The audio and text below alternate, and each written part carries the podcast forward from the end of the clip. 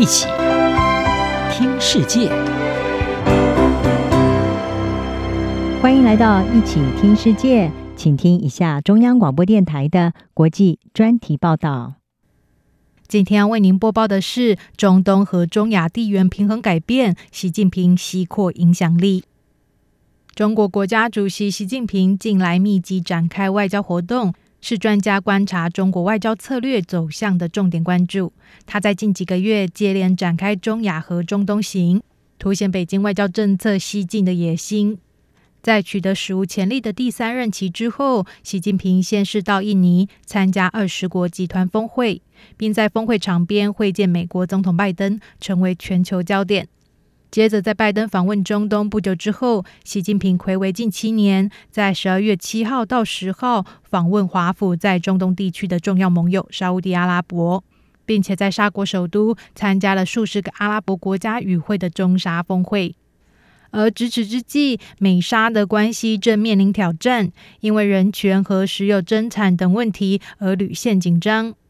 习近平此行因而被许多人认为是在趁着这个敏感的时间点插旗中东，而中国究竟想从其中获得哪一些利益，受到关注。德国之声报道，在习近平此行之前，中国外交部在十二月初发布了新时代的中阿合作报告，强调北京是战略伙伴和真诚的朋友，将会在中东地区发挥建设性作用。北京也誓言会避免做出任何图利中国地缘政治利益的事情。新加坡拉尔热南国际关系学院高级研究员潘瑞凡告诉阿联的《国家报》，事实上，针对习近平的沙国行，中国和沙乌地双方都在利用地缘政治。潘瑞凡说，双方都想要显示出他们除了西方之外还有其他选择。他补充说：“这让中国可以大声对美国说，你想要排挤我们，但那又怎么样？我们仍然有大国愿意跟我们接触。而沙乌地则是可以说，我们有其他的选择，我们不用依赖你。事实上，从今年八月以来，就不断有消息传出，习近平将访问沙乌地。有鉴于两国间密切的经济关系，专家都认为，习近平出访沙乌地并不令人意外。”英国广播公司 BBC 报道指出，中国现在是沙乌地阿拉伯最大的贸易伙伴。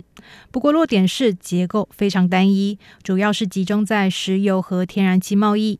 面对气候变迁，绿人转型越加紧迫，双方都想要改变这一点。而习近平此行的目的之一，就是想要扩大双方的经贸合作，在旅游、电子商务、云端服务和绿能科技等等中国具有优势的领域。和这个石油富国展开合作。根据沙乌地新闻社，两国针对三十多个领域的合作签订协议。专家预估，这些协议的总价值至少达三百亿美元。而值得注意的是，被欧美政府以国安担忧为由排除合作的中国电信设备龙头华为公司也收获重要的合作协议。华为将协助沙乌地建设智慧城市所需要的云端服务等高科技计划。习近平的沙国行是中国将影响力西扩的最新例证。在这之前，习近平在历经因新冠疫情而有一千多天都不曾踏出国门一步的日子之后，选择中亚作为他重新开启面对面外交的第一站，接连走访哈萨克和乌兹别克。专家指出，习近平选择以中亚作为重返国际舞台的起点，不可忽视该地区近来的地缘政治变化。对于中亚地区来说，从十八世纪的沙皇到二十世纪的苏联，俄罗斯一直是中亚国家独立的主要威胁，而中国似乎不构成这种威胁。此外，近年来，俄国对该地区的经济投资也逐渐减弱。相较之下，从二零一三年开始，中国透过旗舰的基础建设计划“一带一路”倡议，后来居上，成为中亚最大的外资来源。俄罗斯入侵乌克兰之后，更引起中亚地区的不安。专家指出，这个长期被俄罗斯视为势力影响范围的地区，在俄乌战争之后，逐渐显现地缘政治平衡的改变。北京也把握这个机会来见机行事，尝试更加深入这个他视为贸易、安全和民族稳定的前沿地区。而另外一方面，俄国在面对西方全面的制裁之后，则是把眼光放向中亚。俄罗斯总统普亭和习近平都出席了九月上旬在乌兹别克举行的上海合作组织会议。这个区域合作机制就是由中国和俄罗斯主导，被视为是挑战西方主导秩序的组织。美国约翰霍普金斯高等国际研究学院国际关系教授拉德琴科则指出，普京原先计划可以透过这一项峰会来展现俄国只是在西方被孤立。他告诉 BBC，不过有趣的是，上海合作组织和中亚的整体力量平衡正在发生变化。朝着远离俄罗斯的方向。他补充说，在俄罗斯与乌克兰的战事失势之际，中亚国家第一次奉行自己的政策，这在哈萨克最为明显。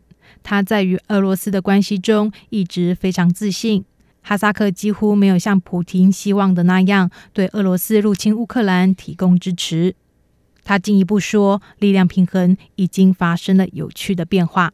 而面对中东和中亚地区的地缘政治平衡出现改变，这两个地区的国家都想要有传统伙伴之外的选择。北京未来将会如何利用这个局面来深入这两个地区，还将密切受到关注。以上专题由杨广编译，张雅涵撰稿播报。谢谢收听。